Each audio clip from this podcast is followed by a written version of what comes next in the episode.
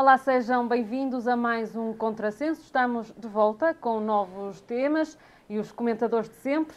Anabela Oliveira, Paulo Reis Mourão, muito obrigada por estarem connosco mais uma vez. Quanto ao convidado desta semana, dispensa apresentações.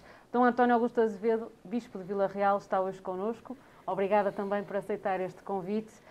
E comece por si e, eh, querendo conhecê-lo um bocadinho melhor, um, o que é que gosta, por exemplo, de fazer nos seus tempos livres? Eh, nos meus tempos livres, que não são assim muitos, pois. Uh, gosto de ler, evidentemente, uh, uh, passear, viajar, passear, basicamente isso, basicamente isso. Este trabalho de, este cargo que ocupa, não é? Ocupa, ocupa passando aqui a, a redundância, muito do seu tempo e é, algo, é um cargo com muita responsabilidade. Sim, este tipo de cargos, eh, como bispo, como era como padre, é um tipo de, de cargo, isto é, de tarefa ou de missão, eh, que é um pouco diferente de uma profissão onde, por, por natureza, há um horário de trabalho, não é? No nosso caso, não é propriamente um horário de trabalho, podemos gerir melhor algumas atividades, não é? Mas há, há compromissos que estão marcados, com certeza, uh, também ao fim de semana, já agora, é? e portanto, agora temos alguma, alguma margem de manobra. Mas quando se tem um território tão grande como este, eh, se tem também um conjunto de, de, de, de instituições uh, que têm que se acompanhar, pazes, comunidades que têm que se acompanhar, evidentemente que a nossa sensação é que o tempo nunca chega para tudo e, portanto, o tempo livre acaba por ser o mais, o mais prejudicado. Uhum. Mas uh, mas eu acho que se consegue gerir uh, de forma equilibrada e, portanto, uh, não me queixo. e como é que está a ser, como é que estão a ser estes, estes tempos em que ocupa o cargo de bispo? Como é que está a diocese também? Bom, estes tempos têm sido muito estimulantes. Quando nós começamos uma, uma, um trabalho num lugar, certamente há muita, muita expectativa. Uh, muita, muita vontade de que, de que as coisas eh, avancem. Uh, e, portanto, desse ponto de vista, sim, portanto, esta diocese é uma diocese muito estimulante, uh, porque tem gente muito interessante, gente muito capaz, e, portanto, desse ponto de vista é estimulante. Uh, tivemos aqui um, um, um, pequeno, pequeno, grande contratempo, que foi esta pandemia, que, que tem muitas limitações, que nos criou muitas limitações. Tiveram que se reinventar também, Sim, não é? e tivemos que, tivemos que reajustar algumas coisas, mas mesmo aí a resposta foi positiva, isto é, foi possível continuar algum tipo de trabalho, de atividade e, portanto, a Diocese ter algum, algum movimento e, portanto, desse ponto de vista também estou, estou contente. E agora, uh, mais proximamente, também esta, este tempo de preparação da celebração do centenário, que também é, é uma digamos assim, é um projeto muito, muito interessante. Uhum. Paulo Reis Mourão, certamente tem aí qualquer coisa para perguntar ao Sr. Bispo. Bem, acima de tudo, saudar. É um prazer especial termos connosco o Sr. D. António Augusto Azevedo. Eh, e, de facto, eh, como transmontano, curiosamente, de nós os quatro, eh, tenho essa característica, gostaria de de sentir como o nosso bispo, o bispo de Vila Real, vê o povo de Deus da, da Diocese, sendo uma Diocese relativamente jovem, será até das mais jovens do, do país, e, no entanto, com, como nós sabemos, é um, um povo de Deus com características próprias, que está envelhecido, em parte. Os residentes que cá ficam são residentes que, de facto, acusam o peso do envelhecimento. Aliás, eh, como membro da Comissão Diocesana de Justiça e Paz da Diocese de, de Vila Real eh, e, portanto, na, na alçada do Sr. D. António Augusto, ehm, nós vimos refletindo nessa dinâmica do isolamento, inclusive dos mais velhos, eh, que comporta desafios próprios, quando eles simultaneamente são uma fonte de riqueza e de riqueza espiritual, porque tiveram contacto com uma igreja que vinha da década de 30, 40 e 50, mas também tiveram contacto com a renovação e com os movimentos eh, que se foram sentindo na década de 60, 70, com o Conselho Vaticano II. e depois também com, com toda essa dinâmica que veio nas décadas de 80 e 90 da Igreja em Portugal. E, no entanto, muitas vezes os seus netos estão no litoral, os seus filhos estão imigrados e isto cria tensões. Eu gostaria de Quais ouvir. São os desafios da Diocese neste sentido? No fundo, o Sr. Dom António Augusto, como também pai da Diocese de Vila Real, nessa figura paternal que podemos chamar, vê uh, a Diocese e vê também o povo de Deus da Diocese. Eh, eu acho que o quadro foi muito, muito, bem, muito bem traçado. Eh, de facto, é uma região com características próprias, por um lado, e por outro lado, com características comuns a outras regiões. Quanto às características próprias, de facto, é um território com, com uma, uma geografia muito, muito específica, muito rica, já agora, muito variada, de facto, com uma população tendencialmente a envelhecer, portanto, há aí desafios muito próprios, sobretudo que têm a ver com o apoio a comunidades que estão a ficar um bocadinho, digamos assim, um bocadinho mais depauperadas e, portanto, no sentido de, de, de mais, mais reduzidas. Uh, portanto, é preciso dar algum apoio, alguma atenção a essas comunidades. Agora, no, no seu todo, é um povo de Deus que eu já conhecia em parte, mas conhecia a partir de fora e agora conheço a partir de dentro. Uhum. Uh, Confirmou-se a minha, a minha perspectiva de que é um povo com uma grande e antiga cultura, portanto, com raízes fortes, isso, isso é muito importante, com raízes culturais, raízes, digamos assim, que, que abarcam várias dimensões, em que também o elemento religioso ou o elemento de fé está também presente. Agora, de facto, nestas últimas décadas houve grandes movimentos grandes alterações sociais e outras económicas e de outra ordem. De facto, eh, há essa questão do, do envelhecimento, eh, da diminuição da população, porém, há eh, simultaneamente movimentos interessantes de, de núcleos de gente nova na cidade, numa universidade e nas vilas, etc. Portanto, há também uma geração jovem, certamente aberta a outras perspectivas, que têm também desafios difíceis, porque quando querem estudar ou, ou, ou, arranjar um emprego, muitas vezes não têm no seu contexto aquelas, digamos assim, aquelas perspectivas que gostariam de ter, e as próprias famílias, e portanto há aqui, e, e depois internamente à Igreja, há também desafios muito interessantes que têm a ver que, com as respostas que a Igreja tem que dar, e portanto tem que se renovar para dar respostas a esta, à realidade atual. Porque é uma realidade, de facto, com, com, com dificuldades, mas também com oportunidades. E a Igreja tem que, tem que uh, digamos assim, encontrar os espaços para, para se renovar. E, uhum. e temos gente também uh, com muita capacidade para essa, para essa renovação.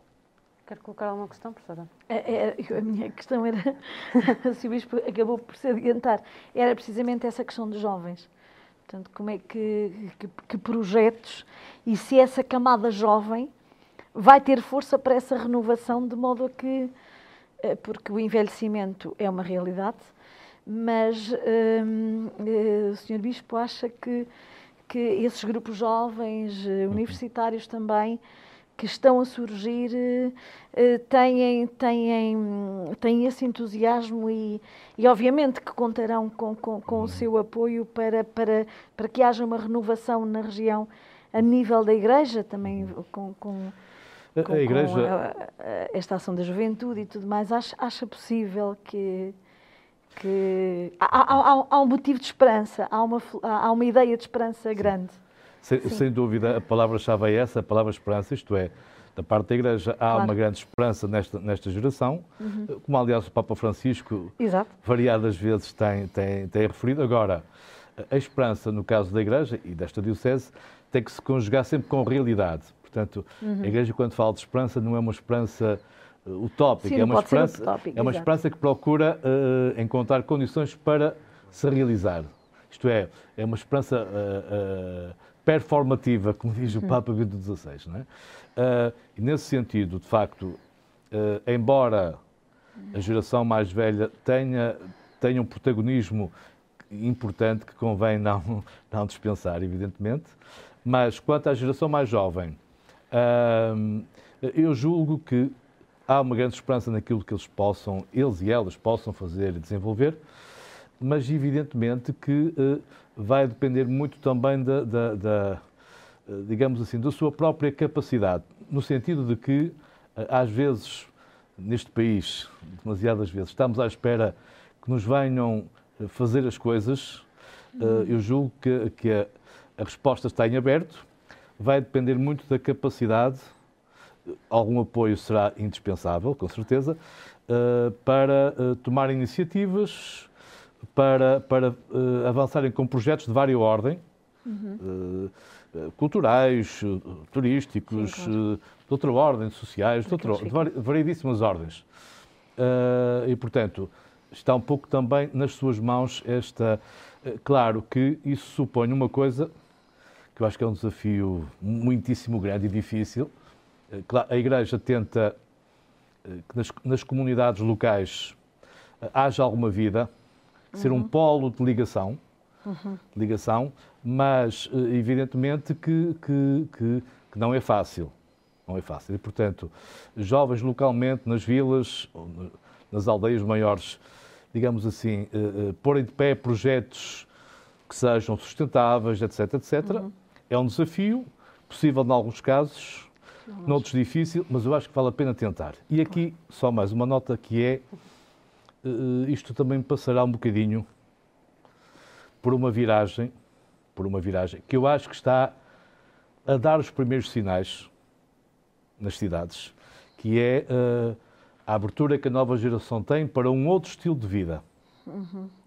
Isto é, para outro tipo de valores uhum. para uma vida, se calhar, mais calma, mais próxima da natureza, sim, sim. Eh, uma vida, porventura, não tão dependente de, de, do bem-estar material e, portanto, da ânsia de ter rendimentos.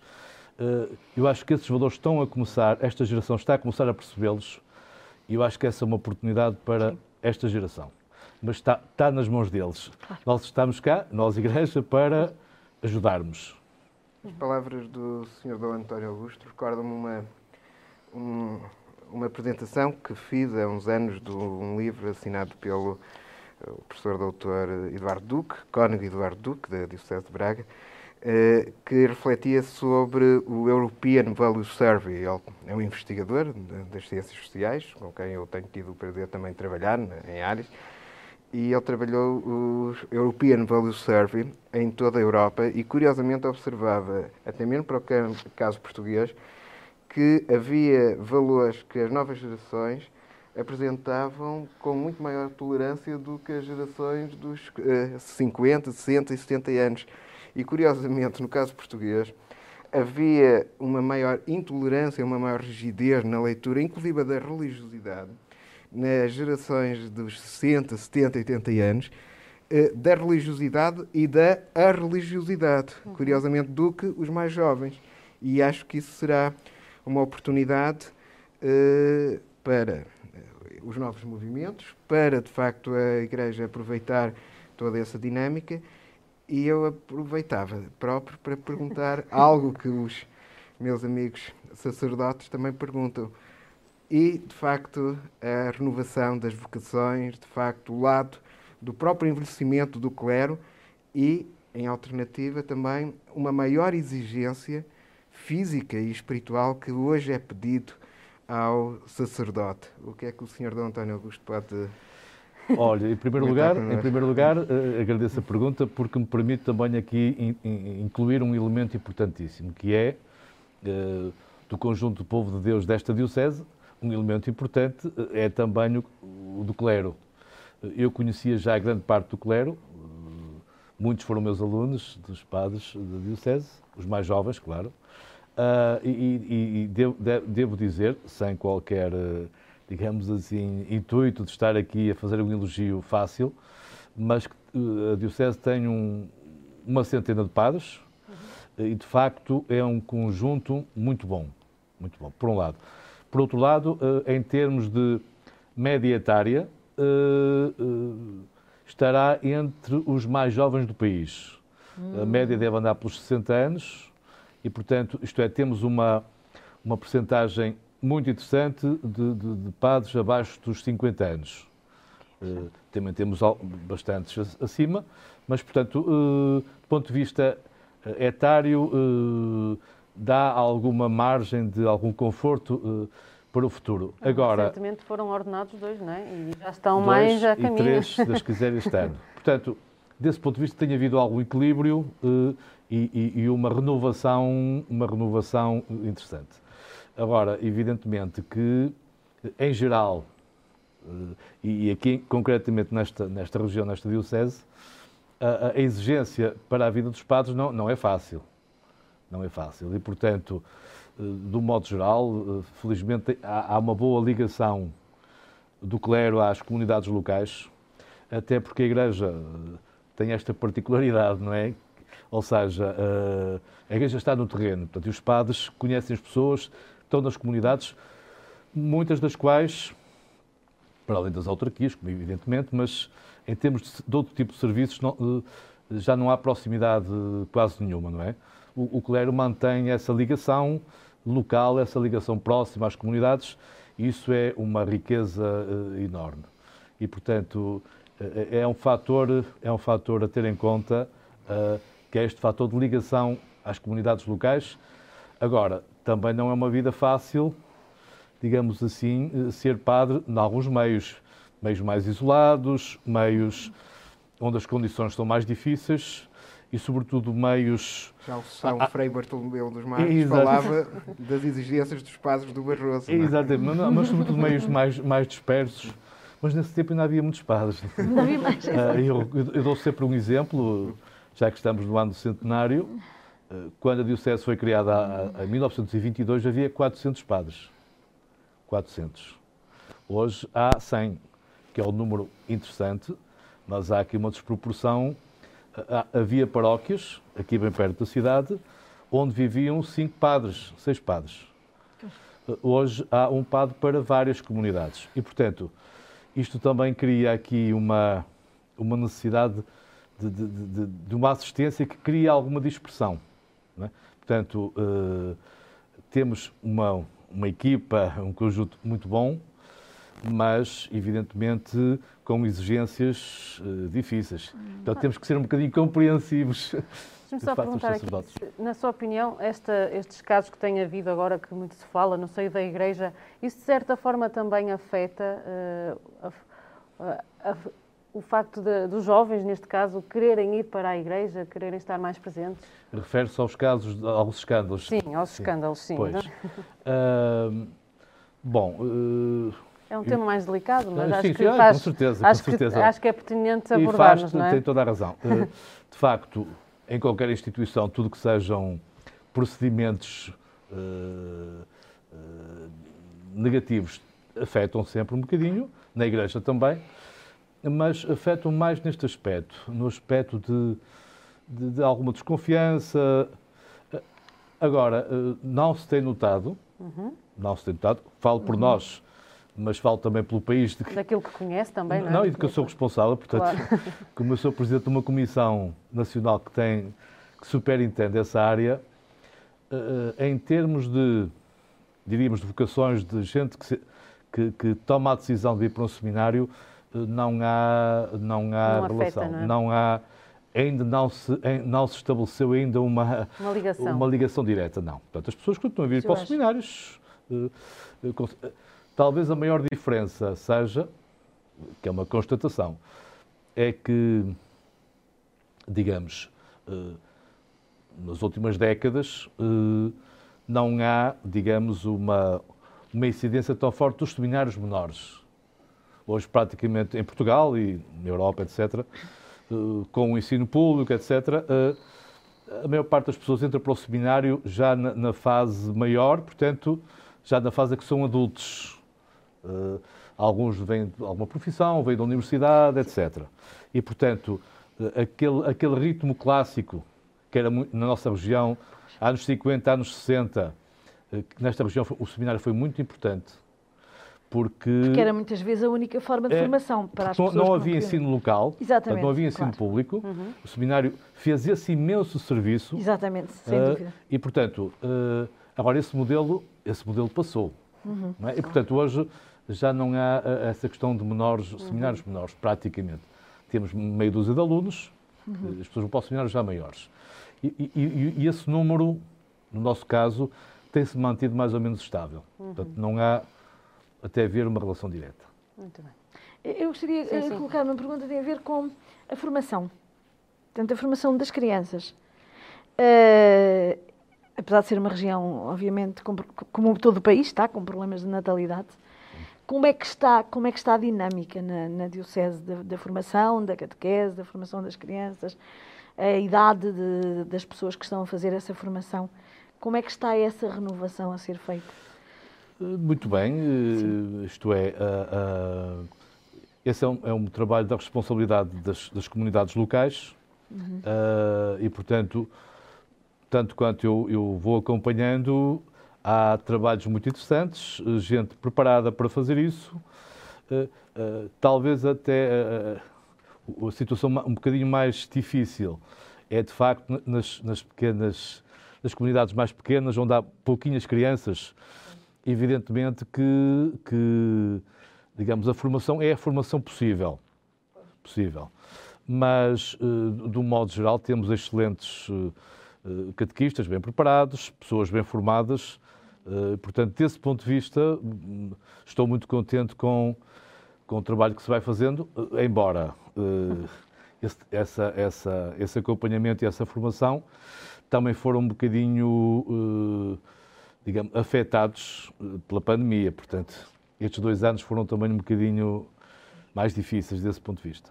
Muito bem. Vamos pegar então neste, no facto de estarmos a falar dos mais novos e da pandemia eh, e falarmos então agora, avançarmos para o próximo tema que tem a ver com a vacinação das crianças contra a Covid-19 que aconteceu este fim de semana.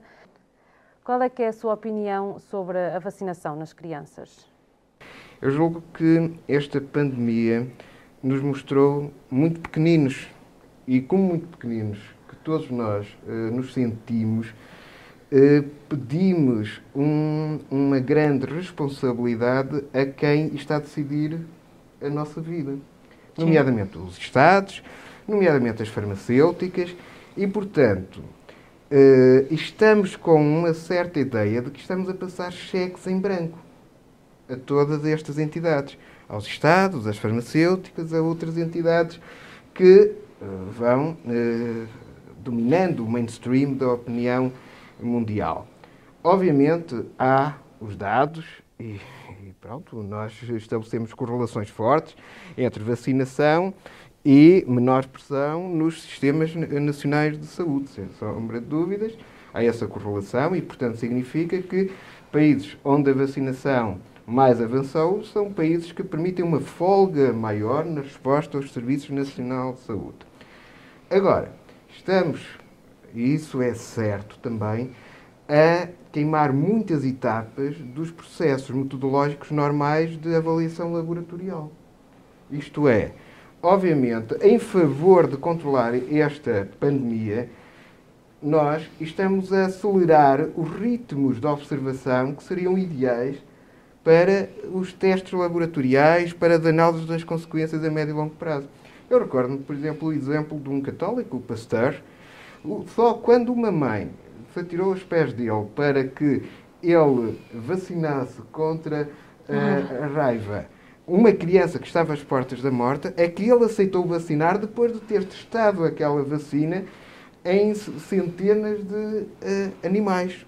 E, portanto, ele não se sentia confiante para testar aquela vacina num ser humano. Mas tendo em conta que já fo- muitos adultos já foram Já vacinados, foram e tudo, vacinados e, e, também é um ponto está- a favor, não é? estamos aqui a Sim, favor da e foram, e foram ultrapassadas Agora, muitas questões burocráticas. Há, de facto, que existiam antigamente e que agora foram- enormes para Ah, que todos estes ritmos estejam acelerados.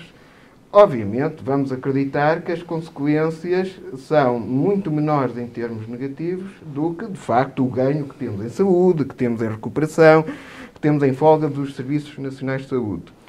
Agora, temos que estar também eh, convictos de que há aqui ultrapassagens de, de timings que, devido a esta pressão que se está a colocar a todo nível, nós efetivamente estamos a fazer. E há outro lado que é um lado implícito no caso que a Anabela contou, que é a possibilidade de estarmos aqui a gerar focos de discriminação, que é algo também muito sério. Por exemplo, eh, é curioso que logo no início, é? logo no início das aulas, eh, eu como eh, encarregado de educação, pronto, fui às reuniões dos meus filhos e por acaso notei algo que agora já com alguma reflexão eu questiono. Houve quem perguntasse se a turma toda estava vacinada. E efetivamente esse tipo de informação é uma informação que muitas vezes uh, ultrapassa a privacidade do uh, indivíduo. Uma coisa é eu mostrar o meu certificado de vacinação para ir a um restaurante. E de acordo com a legislação, eu se quero entrar no restaurante, tenho que mostrar o certificado de vacinação. Outra coisa é eu considerar que um espaço público que se rege por valores de democraticidade e onde eu não coloco essa obrigação de mostrar o certificado de vacinação, eu estar a questionar quem está ou quem não está vacinado. Isto pode colocar, lá está, questões de, depois de discriminação daquela criança que não está vacinada em relação às crianças que estão vacinadas, daquela família que, por qualquer opção, não está vacinada em relação a quem está vacinado. Portanto, em última análise, nós temos que defender a saúde, mas também temos que defender o ser humano. Sim. E, portanto, é, é, é, importante não ultrapassarmos, lá está, princípios, que são os princípios de respeito, só pela saúde, mas também o respeito pela liberdade do ser humano. E, portanto, temos que. E só mesmo para concluir, porque eu fiquei com esse desafio quando a Anabela começou. Curiosamente, eu costumo inverter a minha leitura eu em termos religiosos sou um homem crente, mas em termos científicos sou agnóstico ou cético. Não, até por isso... causa da metodologia, quando eu estou a arguir uma tese ou quando estou a ler um artigo, e, a Anabela também me secunda, tenho a certeza, obviamente nós olhamos e a primeira questão é duvidarmos daquilo tudo. E agora ele vai-me provar, por A mais B, que chegou ali aquele resultado.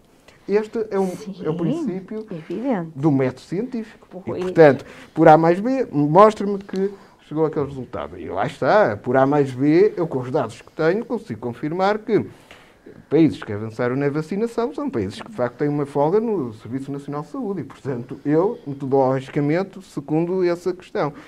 Agora, metodologicamente, também reconheço que estamos a ultrapassar etapas de um processo laboratorial normal que exigiria outro tipo de timings. Agora, compreendo que com o fogo a, a queimar casas nós não podemos estar aqui a discutir qual é o, o, o método de, Sim, E também é verdade que, apagar, que, que é? A doença nas crianças não é tão grave e não afeta tanto e se calhar estamos a, a exagerar porque mesmo que apanha não é, não é grave, isso é verdade. Também tenho esse lado.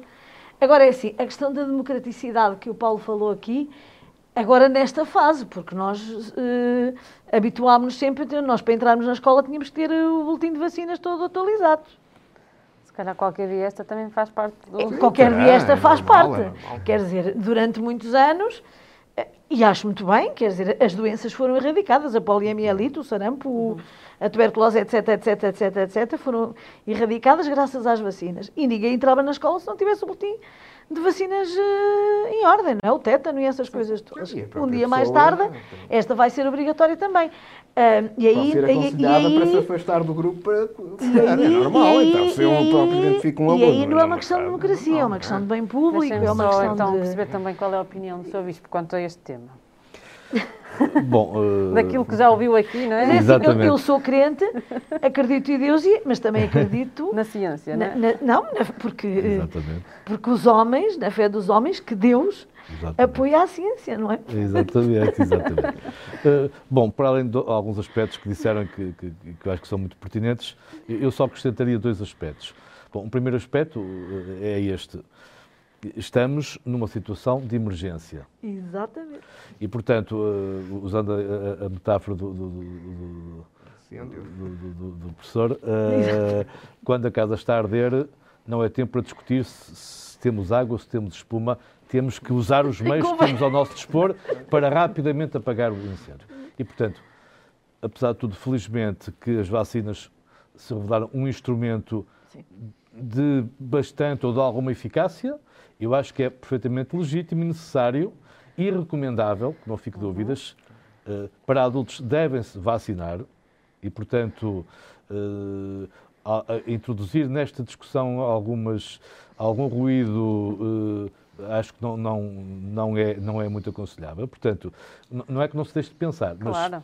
mas estamos numa situação de emergência e, portanto, temos aqui armas importantes uh, que ajudam a, a, atenuar, pelo menos, o problema. Então temos que usá-las, Tem, é? Devemos usá-las. Uh, reconheço, mas há aqui, há aqui questões éticas interessantíssimas. Sim. Se estivéssemos numa situação normal, Uh, Se seria este o caminho, uh, é? Porque há, há, há, há, aqui questões que são sensíveis. Por exemplo, na vacinação das crianças, eu tendencialmente também, também acho que é aconselhável, embora aí a responsabilidade é dos pais, e também vale a pena ouvir os miúdos, que eles, eles também, naquelas idades, também já têm as suas próprias opiniões. Eu falei com, com um, sim, rapaz, sim. um menino de 8 anos que ele me disse, eu quis vir ser vacinado porque quero estar com os meus avós. Exato. Exatamente. Portanto, os, os próprios miúdos já, já refletem. Agora, já perceberam também. Agora, eticamente, eh, não é numa situação de emergência, mas numa situação normal, evidentemente que, que o binómio uh, risco-benefício hum. numa criança não é exatamente o mesmo de um adulto. E, portanto, a, uh, percebo, percebo que os pais tenham mais algumas dúvidas, isso eu percebo. Hum. Agora, no geral, no contexto geral, quanto aos adultos, evidentemente que devem vacinar, e as crianças, uh, acho, acho que elas próprias também de um modo geral, também chegam a essa conclusão. Essa é uma primeira questão. Uma segunda questão também ética, que, que a mim muito me interessa, que é uh, uh, essa relação, essa articulação entre a, a liberdade individual, uhum. o direito que o indivíduo tem a dispor do seu corpo, a dizer quero fazer isto, permito que façam isto ou não, versus liberdade individual, autonomia do sujeito, versus responsabilidade pública, enquanto membros de uma sociedade. Eu acho que esta discussão é muito interessante, uh, teoricamente, uh, porque... Tínhamos aqui muito que falar, Exatamente, é? porque, evidentemente, que se deve salvaguardar sempre a liberdade do indivíduo, porém, porém, uh, portanto, nada contra a vontade da pessoa, porém, a própria pessoa tem responsabilidades no seio da sociedade. E eu lembro que essa discussão houve, existiu quando eu era jovem, a propósito do cinto de segurança, a propósito de outras coisas. Agora, evidentemente que se eu tenho algum tipo de funções e de cargos, a começar por aí, evidentemente tenho a obrigação de me proteger a mim e de proteger o outro. E, portanto, uh, neste binómio liberdade individual responsabilidade social, sim, uh, a liberdade individual não deve ser vista como, como se o indivíduo vivesse numa rodoma ou isolado. Isso não existe. Portanto, o indivíduo existe geralmente no seio de uma família, num grupo de trabalho, numa, numa instituição, uh, numa comunidade, e, portanto, deve também uh, introduzir esse elemento, isto é, o que é que eu devo fazer para me proteger a mim e também o outro. Se calhar este elemento vai ajudar muito a. Sim, reparem o caso das máscaras. É. Nós estamos a usar máscaras... máscaras não é só para nos protegermos. E é muita gente no início, ainda agora, exatamente. é contra as máscaras, e... não é? Não, exatamente, mas é isso, é um bocadinho, né? dizer, também é, é, o respeito pelo outro, não é? É, claro e, que... por muito que nos custe, estamos a, Isto, a fazer dar isso. uma missa de máscara também não deve ser nada fácil. Não, não é. Eu só, eu só acrescentaria... Só acrescentaria uh, mas é curioso uh, que até há muito poucos focos no ambiente... Uh, sim, a Igreja, igreja é? tem, acho, acho, acho, que tem feito alguma pedagogia, as pessoas das comunidades têm aceitado, sim. Têm aceitado bastante bem isto. Agora, Exato. há um fator, há um fator que eu uh, não descartaria, porque acho que é um fator que tem sempre implicações nas tais situações de emergência. Uh, uh, numa emergência, vem ao de cima algumas reações primárias, como é o pânico, numa fase inicial, Sim, claro. o medo ou o receio. são sempre sentimentos que às vezes abrem as portas a coisas menos interessantes e alguns aproveitamentos. E, portanto, uh, criar alguma confiança em vez, em vez de aproveitar algum medo, eu acho que é recomendável. Acho que é Sim. recomendável. Uhum. Sim, muito bem. Não há mais nada a dizer sobre este tema, podemos passar ao próximo. Podemos. É, não é? Tínhamos muito que falar, não é? Sim. Muito bem.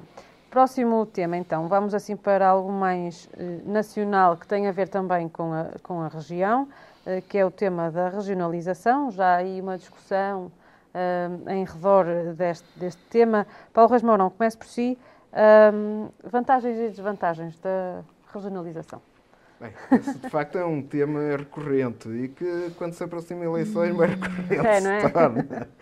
Agora, hum, de facto, ah, é curioso que, e até aproveitando também que temos aqui o Dom António Augusto, eh, o próprio sentido de Portugal surge a partir de um homem da igreja, que é São Martinho de Dume, vai reunir, lá está, em sessões catequéticas, muitos homens da igreja, curiosamente, eh, que vão acompanhando ali em Dume, portanto, nos arredores de Braga, onde agora está inclusive o campo da Pedreira, não é? O estado da Pedreira.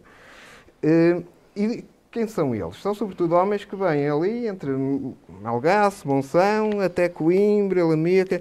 O que é isso no século VI? É origem do condado portucalense.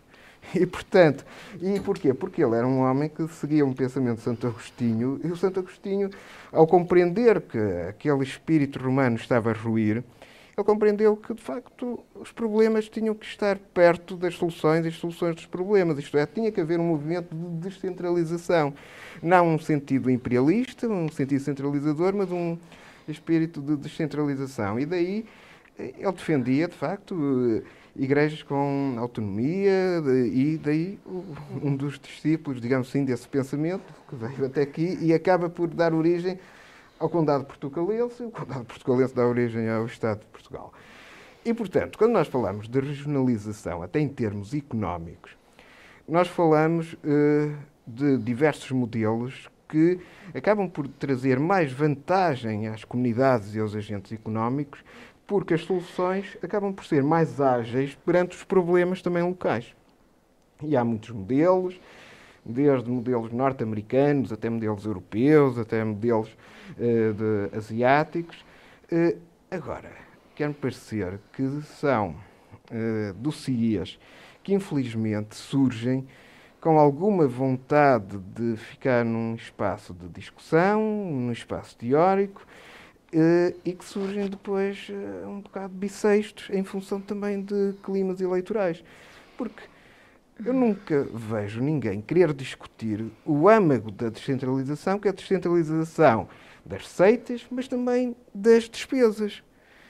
E aí é que é é muito interessante, porque a ideia que, com que se fica, muitas vezes, quando se discute descentralização, é um bocadinho aquela ideia do jovem que quer sair de casa, mas quer que o pai lhe continue a pagar as contas. Quer dizer, isso é muito simpático, mas convenhamos, assim todos sairíamos de casa, não é? Portanto, Exatamente. o problema da descentralização eh, parece-me que fica sempre poluído dessas questões, porque os vários modelos que existem, e depois, quer na ciência política, quer na economia, são modelos que provam essa vantagem, mas quando há uma descentralização simultaneamente da despesa, isto é, a capacidade que eu tenho, por exemplo, de estar aqui num governo eh, descentralizado e decidir a despesa que deve cair em Sabrosa, que deve cair em Alijó, que deve cair em Monte Alegre, que deve cair na Régua, eh, ou que deve cair até em Bragança ou em Vimioso, portanto depende depois daquilo que for a nossa região, mas também descentralização da receita. Porque eu não tenho que esperar que 100% desta despesa seja financiada por receita que tenha sido coletada a partir do terreiro do passo. E aquilo que acontece é parte dessa receita ser coletada no terreiro do passo, mas uma outra parte, uma parte significativa, ser coletada regionalmente. E aí, o que é que vai obrigar? Vai obrigar a que, se calhar, os modelos de governo regionalizado sejam governos que afetem um certo tipo de despesa à sua própria capacidade de receita. E não tenho dúvidas que, em muitos casos, haveria uma melhor gestão inclusiva da despesa quando são as próprias pessoas locais que percebem as suas capacidades, percebem a necessidade de eh, serem mais comedidos em algumas despesas e priorizarem outras. E muitas vezes há exemplos maravilhosos de regiões que nós consideraríamos, se calhar, com um menor nível de industrialização, com um menor nível de uh, PIB per capita e que acabam por gerir muito melhor os seus recursos quando têm essa capacidade de perceber simultaneamente as necessidades que têm, mas também as receitas que têm. Porque o que acontece muitas vezes nos Estados centralizados é que ficamos sempre com a ideia que nos tiram mais do que aquilo que nós damos. Uhum. E, portanto, nesse aspecto, a regionalização acho que é um tema muito sério e, obviamente, eu eh, tenho muitas questões a colocar para ela ser discutida. Pronto, não é só nos fóruns académicos, mas depois na, na aplicação prática. E, acima de tudo, eu continuo a dizer, é uma oportunidade, em muitos casos, e isso a história económica tem provado, de se gerir melhor os recursos, inclusive de gerirmos com inovação, inovação social, os problemas que, que surgem. E, portanto, nesse aspecto, acho que a regionalização é algo sério, que deveria ser avançado, que deveria ser bem pensado e eu só consigo compreender que há alguma malícia quando se quer colocar os assuntos e não se tem vontade depois de expor no papel. Doutora, é preciso, de facto, passar das palavras aos atos. Sim, tema, é, não é? Obviamente não posso concorrer aqui com a sabedoria do meu colega do lado, não é? em termos económicos. Portanto, a minha, a minha opinião é um bocadinho. Eu conheço mais ou menos o sistema francês. O que leva é assim, eu. Um, eu, eu, acho que é essa questão, tanto quando, quando, quando as pessoas. É o ser independente, não é? É o ser independente no sentido. Não é o sair de casa, mas ter os pais a pagarem na mesma. É, uhum. O ser independente faz com que a pessoa dê muito mais valor àquilo que uhum. tem e consiga gerir uh, as suas questões. E eu noto isso, por exemplo, em França, a valorização seja a nível cultural, seja a nível económico, seja serem muito mais cuidadoso, gostarem muito mais de mostrar os seus produtos, de mostrar, de ter as suas terrinhas muito arranjadinhas, portanto, de, de valorizarem aquilo que é seu e de não estarem à espera de, mas terem, obviamente, também processos muito mais, ser, ser, os processos muito mais agilizados, é, não é? Eu há uns anos, exatamente, eu, eu há uns anos fui convidaram-me para fazer uma tradução aí num, num, num, encontro que houve de produtores de vários países e tinha do Senegal, mas não sei o que, fomos a Valpassos, convidaram-me para fazer a tradução para francês. Para eles eram franceses e convidaram-me uhum. para fazer, eh, para traduzir umas conferências que eles foram dando. E a certa altura, os produtores de vinho, não sei o quê, de azeite, de amêndoas, ah, não sei o quê, porque em Lisboa fazem isto, porque não sei o quê, porque não nos ajudam. E a certa altura, os senhores do Senegal disseram: não, não, mas não pode ser assim. Vocês não podem dizer que os de Lisboa não deixam. Vocês têm que, que provar que são capazes de fazer. E então, depois de vocês provarem que fazem sozinhos, aí eles começam a ajudar-vos naquilo que vocês precisarem. Poder, enquanto não esgotares o Exatamente, isto é, aquele espírito sebastianista, vamos que venha o Dom Sebastião, que é para ver se ele nos ajuda, que eu acho que esse espírito sebastianista também afeta. Isto é que eu acho. Agora, por outro lado, é um bocadinho desconhecimento. Só se fala em regionalização de vez em quando, quando vêm as eleições, mas não há conhecimento. As pessoas, na realidade, não, mesmo os referendos e tudo, não há. Quer dizer, não há conhecimento, as pessoas não têm exatamente a noção do que é, do que é ter essa independência, do que é ter essa noção das receitas, das despesas, dessa autonomia, que eu acho que é preciso todos conhecermos e termos essa importância, mas que independência requer responsabilidade e requer conhecimento do terreno e requer todo um conjunto de situações que nós não estamos habituados porque estamos habituados, lá está, a queixar-nos do poder central. E que o processo não seja só dos políticos. E que, e que o processo não seja só dos políticos. A, a, e que haja, porque, por exemplo. exatamente. Porque, por exemplo, em França ele, as pessoas vivem muito em comunidades, as comunidades uhum. moradores, as comunidades regionais, culturais. É tudo uma, quase uma cooperação muito grande. E aqui não, as pessoas não estão tão unidas assim. É preciso uma união muito, muito. Há uma proximidade muito grande, logo desde pequenos núcleos, que, que fazem toda aquela região e que têm uma união muito forte. E que nós, eu acho que nós não temos. Partimos logo do princípio, sei lá, temos deputados da Assembleia que, que os, os por exemplo, os, os deputados que são de os deputados, de um lado, vai para os deputados políticos que, que representam Trás-os-Montes, se calhar nunca cá puseram os pés, alguns não são de cá, seja de que partido for, não estou agora aqui a especificar nenhum, é? porque estão lá em Lisboa e são deputados por, eh, pelo Algarve, mas só porque o partido os mandou. Isso é a queda Quer dizer, do tudo anjo. isso. Nós- nós agora é já- a queda já do anjo também. isso. Quer Não, dizer, tudo isso, temos, eu acho que há esse, não há essa mentalidade. Ainda não estamos preparados para viver a regionalização de um modo saudável, acho eu. Isso, sobretudo, o conhecimento que eu tenho do modo como se faz em França, apesar de em França também há muita coisa centralizada ali em Paris, por exemplo, mas acho que isso que é um caminho longo a percorrer, e mas que vai começar por haver muito mais conhecimento, muito mais informação, muito menos politização, referendo muito seja- menos politização eh, e mais conhecimento a partir hum, daí das empresas, das comunidades. E que acho que, sem dúvida, a Igreja também tem. eh, também tem, obviamente, um, um- um papel, papel, muito é? grande nessa formação das pessoas, nessa vontade de reunir as comunidades e de fazer-lhes ver que, que- que as pessoas são capazes e que são a capazes de- República vai decalcar a de estrutura tudo isso. paroquial. Eu vou, pegar- Exatamente, eu vou aproveitar então para, para, para perguntar qual a opinião do Sr. Bispo sobre este assunto. Acha que de facto a Igreja tem um papel determinante Ah, que também sim, nessa questão?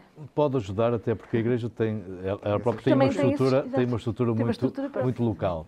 Claro. Agora, sobre este tema, só duas ou três notas. Muito bem. Partilhando, partilhando muito do que foi dito, ah, bom, ah, eu sou regionalista por uma razão muito simples, porque quero um país mais desenvolvido.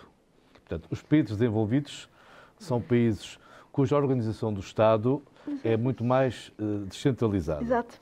Uh, uma das razões de, de- algum atraso nosso tem a ver com a centralização. Uh, temos um Estado uh, excessivamente centralista uh, esta, e um Estado paternalista, e esta é uma tradição que vem da monarquia, que atravessou a República, que passou pelo Estado Novo, que a democracia prometeu resolver e que não resolveu. Eh, A prova disso foi ouvimos a semana passada alguém, alguém com conhecimento de causa, e todos nós temos, mas a dizer que, mesmo depois no referendo, que não vale a pena falar nisso, eh, eh, não, não se avançou na descentralização. Eh, Eu acho que, em alguns aspectos, se acentuou o centralismo. Ai, sem dúvida. Eh, e convém aqui ligar algumas coisas que às vezes, eh, que é, quando se fala de centralismo, fala-se burocracia e temos o caldo próprio para germinar algum tipo de corrupção. Portanto, Claro, um país, os países subdesenvolvidos são Exato. países Muito centralistas. centralização. Portanto, eu, eu sou regionalista, agora não gosto de falar da palavra por uma razão muito simples. Porque após o referendo, ah, ah, este tema tem sido usado como pura retórica. E, portanto, pura retórica. Ai, sem puro, dúvida. Puro interesse. E, portanto, eu, eu desejo a regionalização, mas não falo dela e traduzo-a com uma outra expressão. Eu quero um país mais equilibrado, mais justo, mais desenvolvido, eh, e já agora também na relação litoral interior, eh, e isso, isso será conseguido com uma re- reforma do Estado. Reforma do Estado, isto é, eh, estamos no século XXI e o Estado não está pensado como o Estado há, há, há século XIX. Há século XIX. E, portanto, eh, eh, e desse ponto de vista, desse ponto de vista eu quero ver para crer. Portanto, é- é um tema em que eu não acredito nos discursos, quero ver medidas efetivas de descentralização. Era o que eu dizia há pouco, é preciso passar da, das Exatamente. palavras aos atos. Agora, É, agora, agora eh, em termos concretos, eh, precisamos de repensar nos vários setores, nos vários setores, eh, onde é que é preciso menos Estado Central, onde é, onde é que faz sentido uma lógica regional, isto é, onde tem que haver partilha de poderes, chama-se poder. Partilha de poder e melhor gestão de recursos. Porque senão entra- entramos neste debate com os argumentos de há 20 ou 30 anos, que deu o resultado que deu. Eu, a propósito, a propósito, folgo muito que vários atores políticos tenham evoluído na sua opinião. Folgo muito, folgo muito com isso. Aliás, é uma, uma coincidência que algumas pessoas que depois entram na realidade dos problemas, de facto, se vão tornando regionalistas. Em contrapartida, outros que, quando estão no terreno, são muito regionalistas, quando chegam, todos os partidos chegam ao poder, não podiam ser mais centralistas. Portanto, esta é, este ciclo vicioso tem-se repetido e, portanto, tem sido uma das grandes razões de algum atraso do país. Eu quero uma reforma do Estado para o século XXI. Um Estado ágil, com serviços mais produtivos, mais próximos. Isso não significa gastar mais dinheiro nem ter mais lugares, mais cargos. Não, não significa tirar dali para colocar no sítio certo. E, portanto, quero ver para crer. Agora, não tenho a menor dúvida de que será decisivo para o futuro do país. Como também não tenho dúvida que será muito difícil. E repare, até em questão de mentalidade, até em questão de comunicação social, Sim. até em questão na imagem, que a comunicação social centralista Sim. dá do resto do país. Repare, eh, deu um exemplo, a questão é, nos vários setores, a comunicação social é um deles, está tudo cada vez mais concentrado. Aí Exatamente. a Igreja também tem uma, eh, no plano da sua organização, a Igreja defende um princípio estruturante da sua doutrina social, chama-se subsidiariedade, que se, que se formula desta maneira muito prática, que é o que pode ser feito a uma escala mais local deve ser feito e não ficarmos à espera que o Estado Central resolva tudo. Exato. Uma das lições desta pandemia foi exatamente essa. No país, uh, das coisas que funcionaram melhor, também na saúde, mas não só, foram resolvidas, decididas, implementadas localmente. Hum localmente. E, portanto, a pandemia também demonstrou, se alguém precisava de demonstração, não é? que, que, que, que uma lógica mais uma lógica mais regional faz todo o sentido. Agora, eu também não, não caio na, na ilusão de pensar que isto é uma solução mágica, não. Isto exige estudo. Estudo também de outras experiências, de outros países, tem que ser estudado, repito, setor a setor. Uh, mas de forma muito objetiva e não com chavões, não com ideias feitas, muito menos de forma a, enganar as pessoas. É? Portanto, isto é um tema que se presta muito, a, a, até, já para terminar, uhum. até se presta muito a, lógicas destes contra aqueles. Ninguém, eu não estou contra ninguém. Sim, sim, mas presta a, a, a lógica é que, que Estado queremos e precisamos para o século XXI, porque uh, a organização do Estado, uh, uh, digamos assim, os números comprovam, é um Estado demasiado grande, demasiado pesado, consome demasiados recursos para aquilo que produz. E, portanto, um país com este peso do Estado, e eu não sou, eu não sou liberal, portanto, que não fiquem dúvidas sobre isso, mas, digamos assim, não tem dificultado a evolução, o progresso do país. O progresso do país, é verdade. Sim, sim. Muito bem. Vamos então para o último tema. Uh, vou começar aqui pelo Sr. Bispo e vou começar aqui com uma pequena citação da mensagem de Natal, uh, em que diz que o tempo de Natal é um tempo singular, cheio de tradições e vivências únicas e das mais belas das nossas vidas. A pergunta que lhe coloco é: o Natal, uh, o espírito de Natal ainda é o que era? Eh, evidentemente que, que, o estilo de vida das, das famílias eh, eh, vai mudando, com certeza, mas eu julgo que há um esforço de, de tentar manter os valores do Natal. É? Os valores do Natal. E esse propósito, portanto, mesmo nas novas gerações, eu acho que tem, tem, tem havido essa, esse esforço, valores como uh, o encontro da família, valores como a partilha uh, uh, e, portanto, acho que as pessoas são sensíveis, mesmo a nova geração é sensível a isso. Por exemplo, uma das coisas que me tem agradado bastante e que, que a, Igreja também tem feito alguma, algum esforço, que é, por exemplo, o não perder o sentido espiritual. Por exemplo, vejo hoje já muitas famílias que na própria ceia de Natal fazem uma oração, etc. E, portanto, uh, claro que, claro que um, um, houve um, um, uma invasão, isto é, uma, uma, uma intromissão cada vez maior de um certo espírito comercial do Natal, mas isso é mais ou menos inevitável.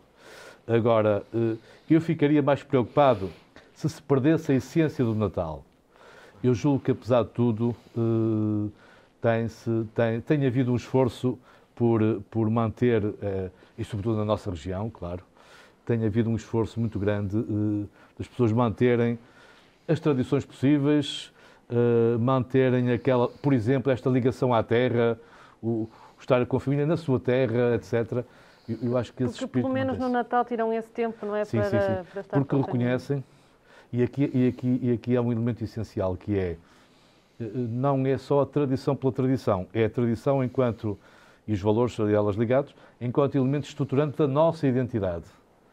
Eh, porque as pessoas sabem que, que, perdendo essas referências, perdem um pouco da sua identidade e, portanto, uh, esta valorização da, das tradições e da sua história, da história da família, eu julgo que é muito importante. Uh, nesta região ainda mais, com certeza, mas é muito importante porque a, porque a cultura é isso. O que nós somos é isso. E, e, e, e, portanto, não se trata apenas de um revivalismo. Poderá haver aqui ali alguns revivalismos, mas não se trata de um revivalismo. Trata-se de das pessoas e novas gerações e as famílias mais jovens uh, perceberem que esses elementos são importantes para uh, reforçar uh, a, coesão das, das, famílias e também das comunidades. E também das comunidades. Sim. Portanto, uh, e, e, também para atenuar ou equilibrar um bocadinho uma sociedade com ritmos muito, muito fortes, muito exigentes e até muito desumanizantes às vezes. Aqui, uhum. daí a mensagem a falar de humanidade uhum. e vida, não é? para as pessoas se reconciliarem com, com outras dimensões da vida, não as esquecerem. Muito bem. Julgo que isso é importante. Paulo Reis Mourão, o Sr. Bispo já falou aqui desta questão do Natal também estar muito direcionado para as questões comerciais. Uh, muito rapidamente, que impacto é que tem esta altura do ano na, na economia do país? Tem um impacto significativo. Desde logo, quando se olha os indicadores mensais da atividade económica, dezembro contraria completamente o que acontece em outubro e novembro, que é uma redução do, do, dinheiro nas ruas, se quisermos, numa linguagem muito comum. E, portanto, em dezembro, pelo contrário, há um pico. Significa que as pessoas gastam mais, uh, o comércio fatura mais e, portanto, existe aqui o chamado efeito multiplicador muito mais um, eh, acentuado. E, e, nesse aspecto, uh, o Natal, de facto, permite uh, não só gastarmos mais, como muitas vezes eh, é visto quase como a salvação de um determinado ano económico para muitas atividades. Eh, agora, de facto, eu gostaria de voltar à essência do, do Natal, no, no, no sentido de que o Natal, enquanto, enquanto festa, é visto um pouco como uma imagem daquilo que muitas pessoas, na, os 7 bilhões que ocupam este planeta, vem inclusive da, da Igreja Católica, que é uma, uma referência, o tal eixo. Porque mesmo uh, uma comunidade árabe, mesmo uma comunidade hindu, uh, ao saber que existe ali uma festividade que se chama Natal, ela uh, pergunta o porquê do Natal, que valor da questão subjacentes ao Natal. E para lá da, da, leitura que a comunidade cristã fará, de, de, facto, de um Deus que se faz homem e, em última análise, que eh, o homem se tornou o sacrário de Deus, na, na expressão de Tiago, uh, temos, de facto, ali todo esse conjunto da partilha, do encontro, da, uh, do tal espírito que faz com que as pessoas se tornem mais uh, irmanadas nesse, nesse momento. E lá está, mesmo quem não é cristão, vai encontrar aí no Natal toda uma oportunidade para refletir-se à luz desses, desses valores. E, obviamente, há depois uh, toda essa leitura que a literatura, a arte, não se cansam de consagrar, de que efetivamente é uma festa, ainda que pronto, a festa central do cristianismo seja a Páscoa, mas em termos de uh, leitura uh, de. Se não fosse Natal, também não havia Páscoa. Com certeza, mas em termos de, dessa leitura artística e cultural, uh, já para não dizer económica, até económica também, o Natal tem um impacto económico uh, muito maior do que a Páscoa. Mas é, em termos dessa leitura, de facto, o Natal é uma festa que, de, de referencial, de, digamos assim, de incontornável na, na modernidade. Portanto, sem sombra de dúvidas, que é uma festa que nos faz refletir sobre o que é ser família, o que é ser irmão e o que é sermos pessoas. E, de certa forma, notamos que, se calhar, há muitos que não partilham o tal espírito do Natal não só na noite de Natal, como ao longo de, de todo o ano, e isso, obviamente, se calhar leva-nos a refletir o porquê e leva-nos, de facto, a perceber que há um caminho a ser percorrido também. Anabela, uh... um, eu, eu, concordo e acho que se houve coisa que a pandemia trouxe de bom, porque efetivamente nós estávamos a, um, a, a chegar a um ponto que eu acho que extremamente consumista, extremamente desumanizado e o Natal era mesmo, a certa altura, era re, realmente muito consumista. E eu acho que isto também, pronto, também tem a ver com as idades. Nós cada vez vamos ficando mais velhos e vamos dando menos importância uh, às prendas e muito mais importância ao que é. Prendas, é? Sim, mas uh, pronto, mas depois quando, é? quando, quando começam a faltar as pessoas à mesa de Natal. É pior. É pior. Mas uh, se, se, houve coisa que, que a pandemia trouxe precisamente porque as pessoas não puderam estar juntas e, e, e houve essa incerteza. Não podemos estar com os nossos no Natal, não sabemos se podemos, não podemos. Esse espírito aumentou mais e, portanto, a essência... fez pensar, eh, questionar se será o último Natal. Exatamente. Para já, é? fez, para já para muitos foi o último Natal, não é? Para, para já para muitos. Portanto, essa noção de que nós tivemos a sensação de que eh, podíamos não viver o Natal, poder, portanto, porque houve um, medo muito grande. Por outro lado, essa incerteza de não podermos estar com os nossos, porque, porque não podemos abraçá-los, porque não podemos, porque temos que ter esses cuidados todos, fez-nos pensar. Depois estamos num país, hum, estamos a viver um, uma Europa com muitos refugiados, estamos a viver uma Europa em que contactamos com pessoas, temos colegas, que também estão cá a estudar. Por exemplo, eu tenho colegas que são de outros países, que são de outras religiões, e nós fazemos os jantares de Natal, eles são muçulmanos, eles são hindus, e estão connosco e partilhamos com eles e, e fazemos as comidas eh, de outra maneira. Eles não comem carne, eles não comem isto, mas estão juntos, eles também estão. Isto é muito bonito, isto é muito bom. E é esse espírito que, que prevalece. E eu acho que é, é, é um bocadinho como o Paulo diz, isso é muito importante, isso não se perdeu. E se há coisa que a pandemia no, nos veio trazer, foi ajudar-nos a pensar nisso e a sermos um bocadinho menos consumistas. Eu acho que hum, a pandemia hum, não veio por acaso, eu acho, e. Hum, embora eu, eu, eu, no início do confinamento achei que as pessoas iam mudar um bocadinho mais. Uh, não mudaram tanto quanto eu achava, não mudámos tanto quanto eu achava que poderíamos mudar.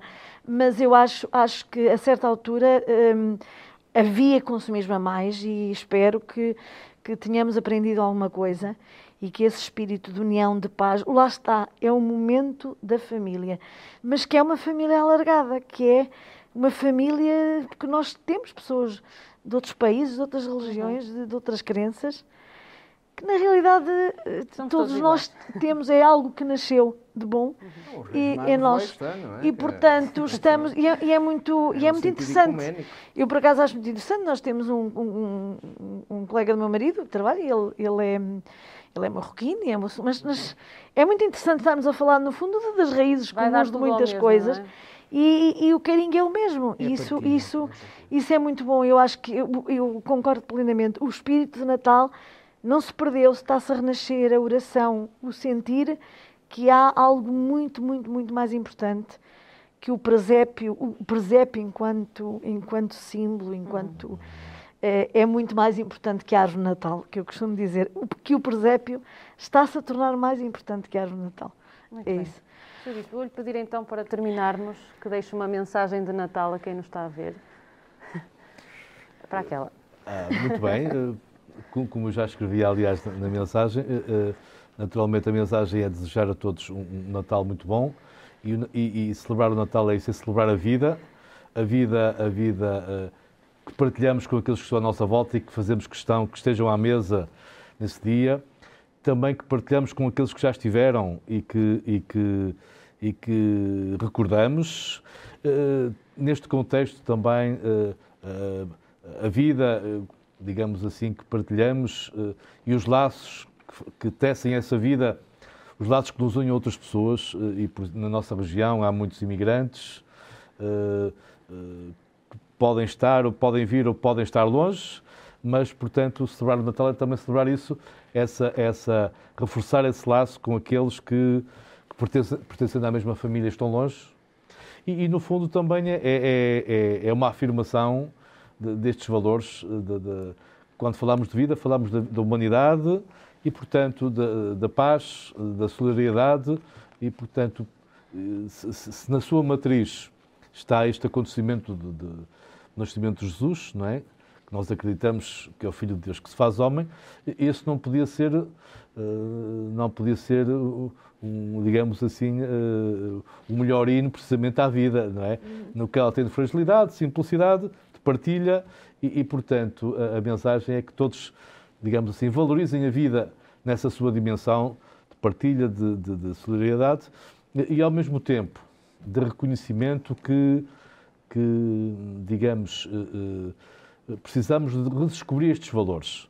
E num mundo globalizado, eh, onde há de, de facto uma grande diversidade de pontos de vista, de culturas e de, de, de crenças e de convicções, uh, o caminho não é, como às vezes uh, se, pode, se pode perceber de algumas pessoas, não é anular o que somos, anular o que acreditamos, não.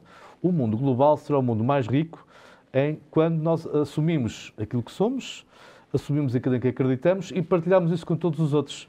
Isso é que é cultura, isso é que faz cultura, isso é que faz fraternidade. Portanto, o Natal é também uma festa da fraternidade. Uh, dos que estão à volta da mesa, que são da mesma família, de sangue, com certeza, da mesma família de cultura, com certeza, mas também da mesma família humana. Portanto, o Natal tem essa, essa grande virtualidade e, portanto, é essa mensagem de reforçar essa fraternidade, porque quando se reforça essa fraternidade, reforça-se a paz, reforça-se o diálogo e todas essas coisas inerentes. Portanto, é isso que eu espero que este Natal seja o Natal que nos recentra naquilo que é mais importante para cada um e para todos. Muito bem. Muito obrigada mais uma vez por aceitar o nosso convite, para estar aqui connosco. A vocês, Feliz Natal e voltamos em 2022 com novos temas para, para abordar, não é? Sim. Assim que esteve a ver-nos aí em casa, voltamos em 2022 com novos temas, é claro, novos convidados e tenha um bom Natal.